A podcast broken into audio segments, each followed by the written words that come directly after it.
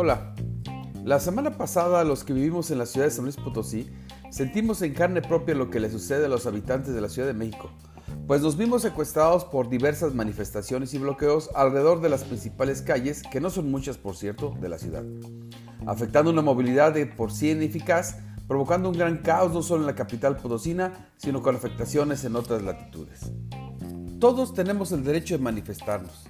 De hecho, hemos visto hacerlo a maestros, habitantes que claman por agua, taxistas, policías y ministeriales, pudiéndose entender que esto sea el último recurso en la demanda de atención a cierta problemática. Pero también es un hecho que los afectados son muchos más que aquellos a quienes se les demanda dicha atención y que estas afectaciones van mucho más allá y con consecuencias escalables hasta un serio problema. Y se lo platico en tres puntos. Primero, los costos para la industria por bloqueos son en verdad altos. Solo imagine la cantidad de horas hombre perdidas. Se estima que al menos un 30% de los trabajadores de la zona industrial no llegaron a trabajar y otro tanto llegó a destiempo a su trabajo, sin contar con la tardanza en la entrega de las materias primas necesarias para elaborar productos y cosas por el estilo. La cantidad perdida no es menor. Segundo, no solo los industriales fueron afectados, los comerciantes y restauranteros también fueron uno de ellos y no solo por la ausencia del trabajador, sino por falta de clientes.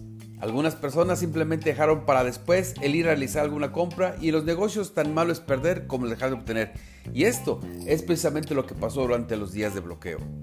Tercero, nuestra ciudad no cuenta con un sistema de transporte eficiente, mucho menos con una organización vial correcta.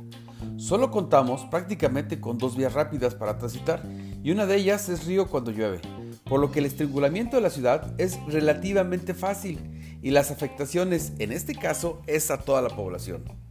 En fin, más allá de legislar alrededor del tema, es más importante el planificar y diseñar una ciudad con un sistema vial y de transporte integral. Que en casos como el de los bloqueos o bien de desastres naturales, sea fácil y seguro el regreso de las familias a sus hogares o bien a sus lugares de trabajo. Pero esto parece ser que no va a ocurrir. Por cierto, ¿y si hacen costumbre los bloqueos?